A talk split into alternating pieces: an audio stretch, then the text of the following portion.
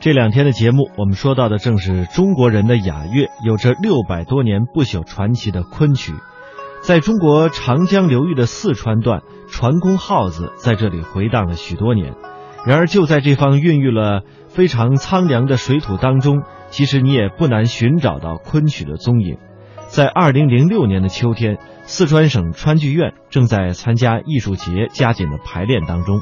就在排练的现场，就回荡着熟悉的昆曲的唱腔。川剧当中的唱腔是由昆、高、胡、弹等五个部分组成，所占分量最重的就是昆曲。然而，早在康熙年间，昆曲呢刚刚传到四川的时候，其实影响并不是很大。同治年间，一个叫吴棠的人被派到四川做总督，才改变了昆曲在四川的命运。我们接下来通过四川省川剧理论研究会的各位专家们来了解一下川剧的唱腔深受昆曲影响的深厚渊源。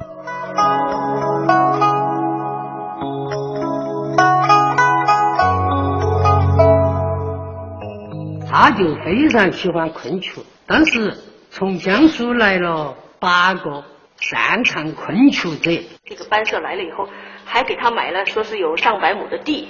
就是可以养活这个班社，他又把这个成都江南会馆，也就是江浙一带的会馆，江南会馆划拨给这个呃昆曲班，这些会馆里边都是他们的演出场所，所以那个时候基本上就昆曲就在四川扎了根。昆曲开始在当地的很多戏园子里上演，悦来茶园。是成都最大的川剧班社三庆会的演出场所。清朝末年，昆曲在全国范围内开始衰落，同样也影响到了四川。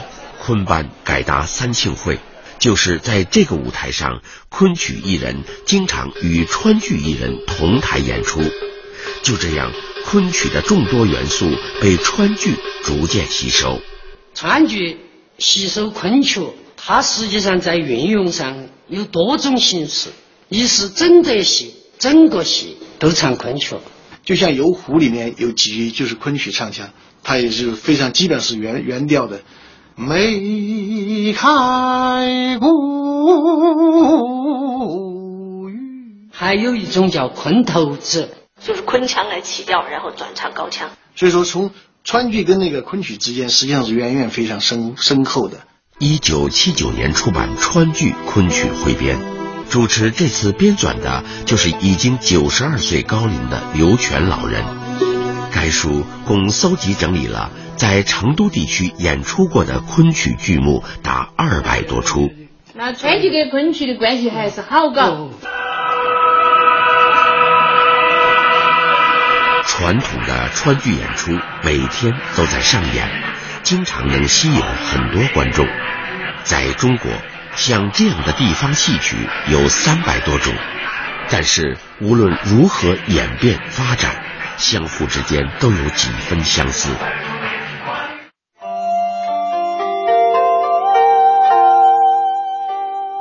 我们的民族文化中，唐诗、书法、昆曲，是中国人三种痴迷，语出自文化学者。余秋雨，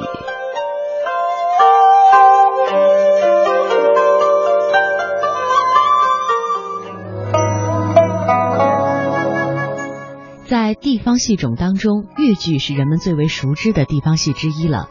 它的发展呢，就得到了昆曲的滋养。浙江的嵊县是越剧的诞生地，早期的越剧呢，就是嵊县人吟唱的乡间小调。一九零六年。两个说书人在东王村的演出，形成了越剧最初的表演形态。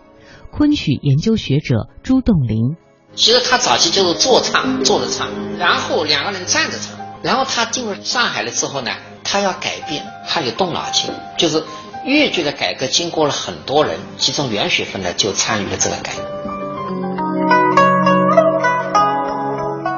一九四四年，二十二岁的袁雪芬已经被誉为粤剧新后了。然而，她非常清楚的知道，粤剧进入大上海还要走很长的路。上个世纪四十年代的上海娱乐界进入了电影、话剧等新兴艺术门类的黄金时期。以袁雪芬为代表的粤剧艺人，借鉴了话剧、电影的表演方法，排练出了新粤剧。然而，观众是不接受的。陷入困境的袁雪芬就想到了昆曲。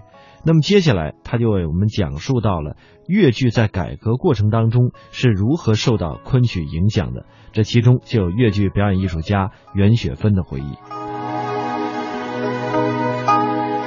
所以大家都要改革，不改革他站不住脚了。我去看了昆曲，我觉得昆曲有东西可学，他的舞蹈身段啊，还是呢很优美的。所以我们请昆曲郑传健做我们那个指导，来帮助我们。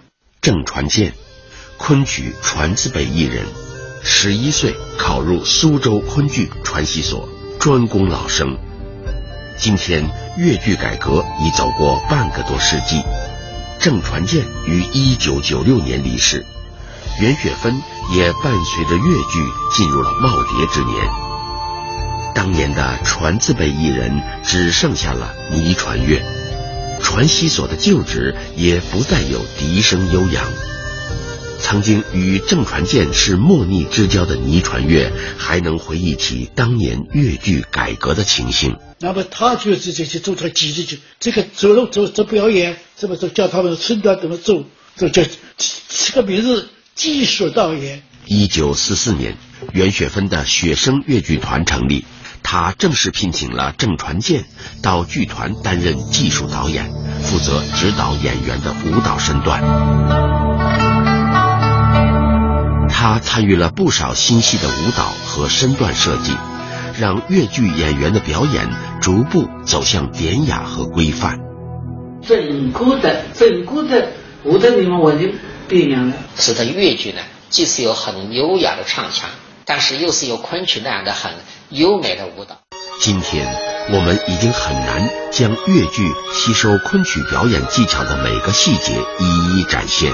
这就是袁雪芬自己把它学过来的，这不是越剧里边有的，这是完全是昆曲指导他们就这样做的。后来袁雪芬也把昆曲比喻成越剧改革中的奶娘。孩子不会忘记奶娘的，因为这两个奶娘。有好多东西你不能木五根字母呀，要有根的。这根在哪里呢？根在这里。越剧一靠就靠这个昆曲跟他们就补起来了。哎，昆曲这个无私的奶娘，不仅仅滋养了越剧一个孩子，郑传健本人后来也被很多剧团请过去做祭导，不仅仅是越剧团。当时上海的沪剧苏剧等各种剧团都出现过传字辈艺人的身影。